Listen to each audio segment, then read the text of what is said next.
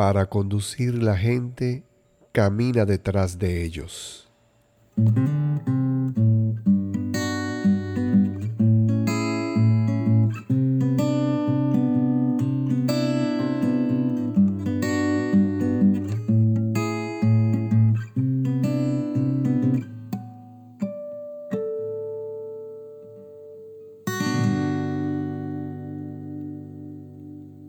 ¿Qué tal amigos? Bienvenidos a nuestro cuarto episodio de las ocho claves para lograr la eficiencia en las empresas de hoy.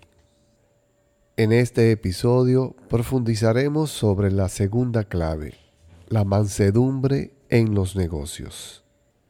Pero primero recordemos cuál es la bienaventuranza que inspira esta clave. Bienaventurados los mansos porque ellos poseerán en herencia la tierra. En este caso nos referimos a los directivos que practican la mansedumbre, empresarios que anteponen los intereses de los clientes, accionistas y empleados a los suyos propios, procurando siempre el cumplimiento de las normas y políticas e inspirando a los demás a través de su ejemplo. Son excelentes estrategas.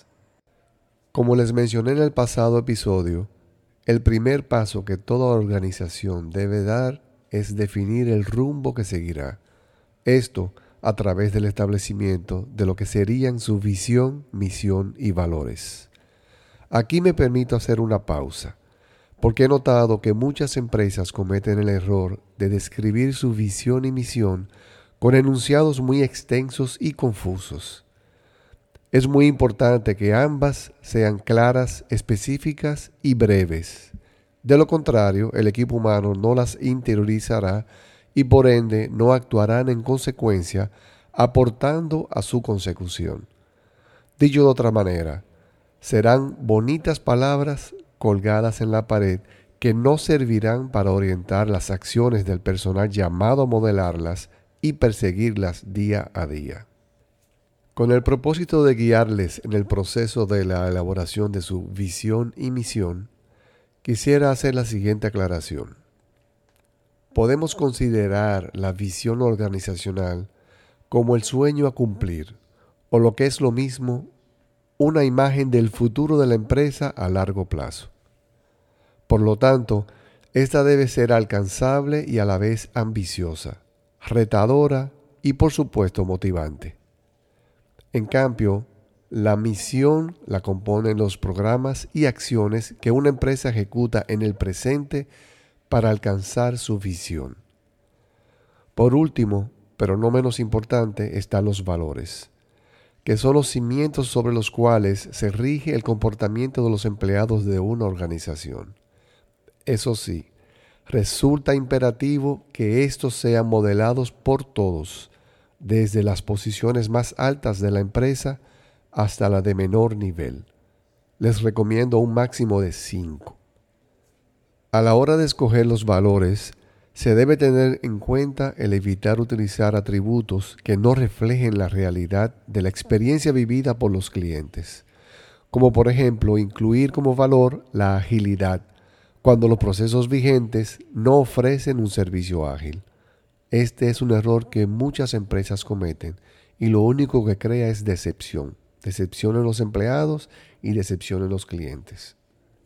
Esta segunda clave, mansedumbre en los negocios, se apoya en la planeación estratégica.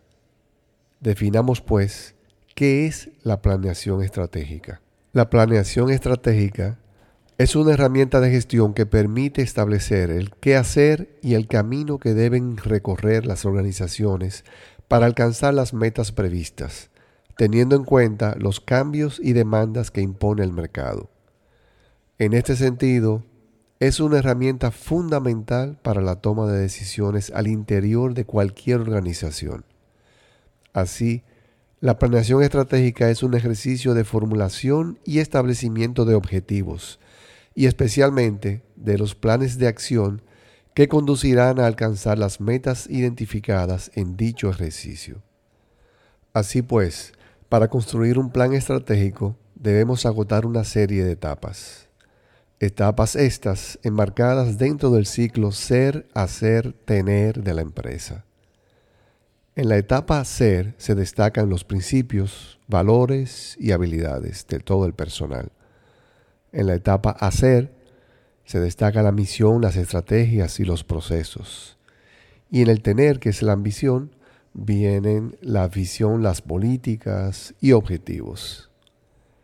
Dentro de los múltiples aportes que ofrece la planeación estratégica, podemos citar, solo por mencionar algunos, el aumento de la satisfacción laboral, ya que da sentido y propósito.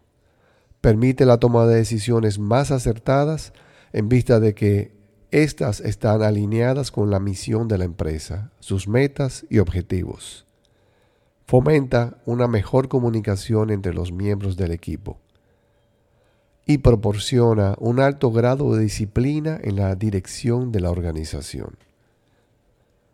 Una parte importante de la planeación estratégica es la formulación de objetivos. Para la definición de estos, resulta muy conveniente el uso de la herramienta SMART, por sus siglas en inglés. S de specific, o sea que el objetivo debe ser específico.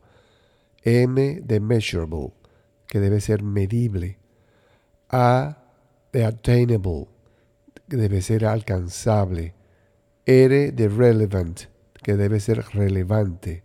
Y T de tiempo, time, que el objetivo debe ser medido en el tiempo. Existen otras herramientas muy útiles para la planeación estratégica. Dentro de estas se encuentran el Balance Scorecard, es una metodología de planeación que permite evaluar el funcionamiento de una organización a partir de cuatro perspectivas claves. La perspectiva financiera, que abarca el rendimiento sobre las inversiones, el valor añadido, la perspectiva del cliente, donde hablamos de satisfacción, retención, cuota de mercado, la perspectiva de procesos donde tenemos todo relativo a calidad, tiempos de respuesta, coste, introducción de nuevos productos y la perspectiva de aprendizaje y crecimiento. Está ligada a la satisfacción de los empleados, disponibilidad de los sistemas de información, entre otros. Además, el Balance Scorecard Organiza la planeación estratégica en términos de iniciativas, objetivos e indicadores de gestión.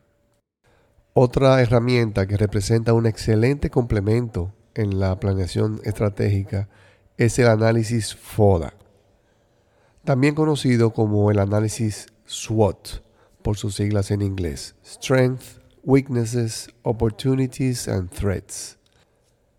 Es una herramienta de análisis de la organización que se basa en sus características internas, debilidades y fortalezas, y sus características externas, amenazas y oportunidades.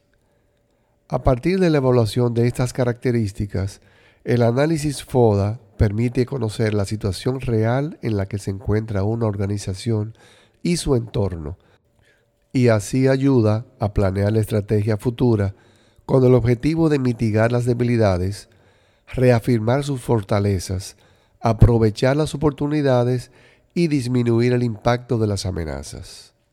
Resumiendo, les recomiendo iniciar definiendo el rumbo deseado para su empresa en los próximos 5 a 10 años, mediante la descripción de lo que serían su visión, misión y valores.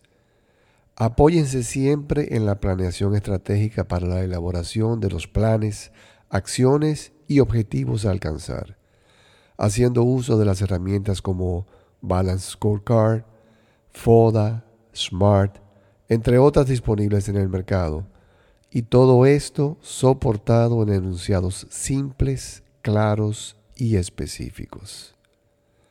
De esta forma llegamos al final de este interesante episodio. Si el contenido de este ha sido de valor para ti, no dejes de compartirlo. Nos vemos en el próximo episodio de Set Luz.